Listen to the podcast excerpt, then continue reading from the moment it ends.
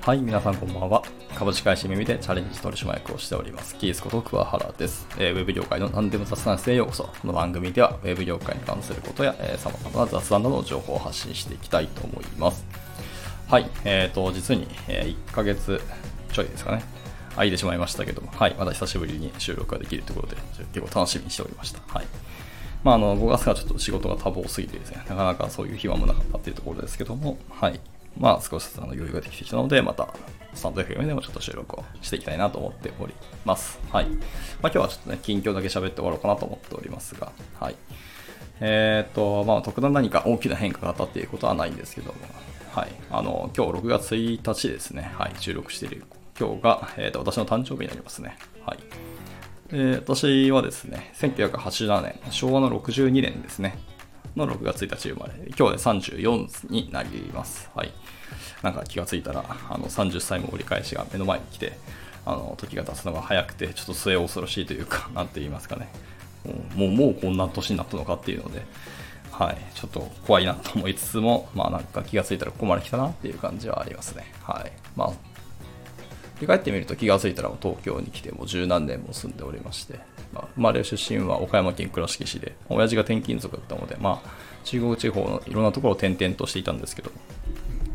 で、そこからあの大学を進学を機に、あのまあ、高校出たのが卒業で、はい。で、えーと、東京に上京しまして、でそこから、まあ、卒業してからずっと東京にいるんですけど、はい。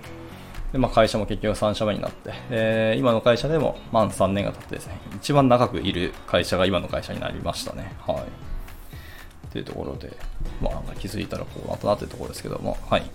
で、えっと、まあ、今年もなんか新卒がいっぱい入ってきて、まあ、いろいろ落ち着いてきたりとか、あの、先月5月ですね、5月にも結構、あの、新しく入社していただいた方がたくさんいらっしゃりですね、まあ、その対応したりとか、まあ、いろんなことがまああったりはしましたね、お仕事的な話もそうですけど、はい。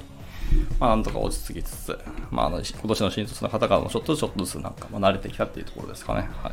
ま、なかなかコロナというところもあって、あのフルリモートで仕事を今弊社はしてるんですけど、まあ、リモートになったせいもあり、あのコミュニケーションがなかなか希薄になったりとか、あの人間関係なかなか気づくのが難しいなっていうふうに感じたりもしてですね、はい。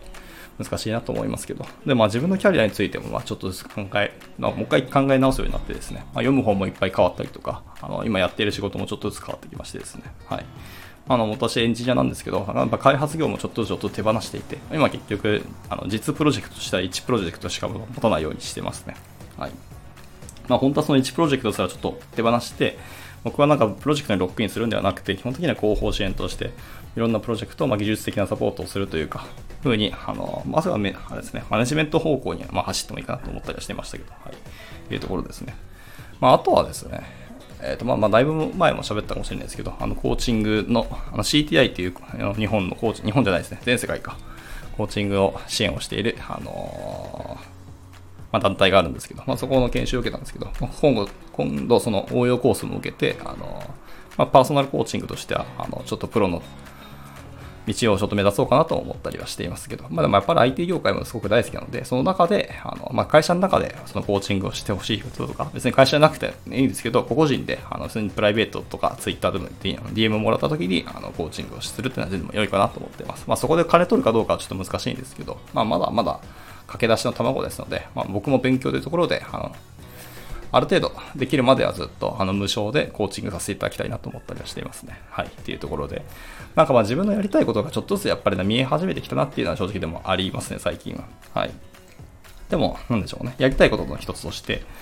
やっぱなんか自分が生きたっていうこう証というか奇跡をこの時代に残して死んでいきたいってもちろんありますし、あの、まあ、人と喋るのとかすごく大好きで、私がやってみたいことの中の一つ、まあ、講演家っていうのもありますし、まあ、カウンセラーとかわかんないですけど、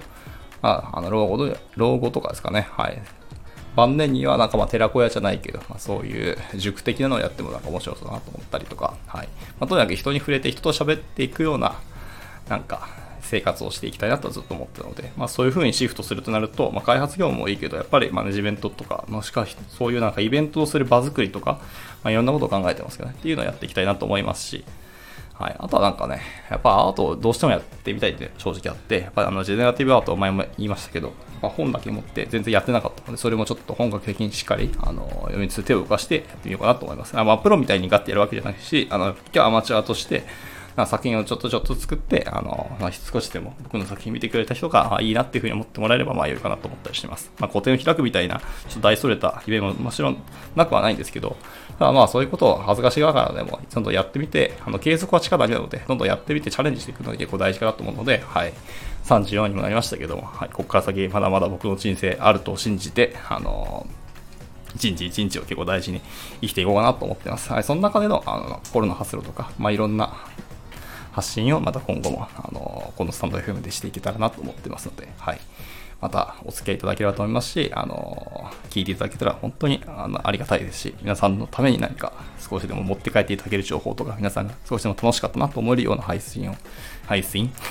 配信をしていきたいなと思っておりますので、はい。またお聞きいただければなと思います。ではまあ、今回はまあ、もう夜も遅いですしね、はい、このところで終わりたいと思いますので、はい、また次回の収録いただければと思います。はい、というところで、また、えー、聞きたいこと、話してほしいことありましたらいつでもレターお待ちしておりますので、お時間投げていただければなと思います。ではまた次回の収録でお会いしましょう。えー、バイバイ。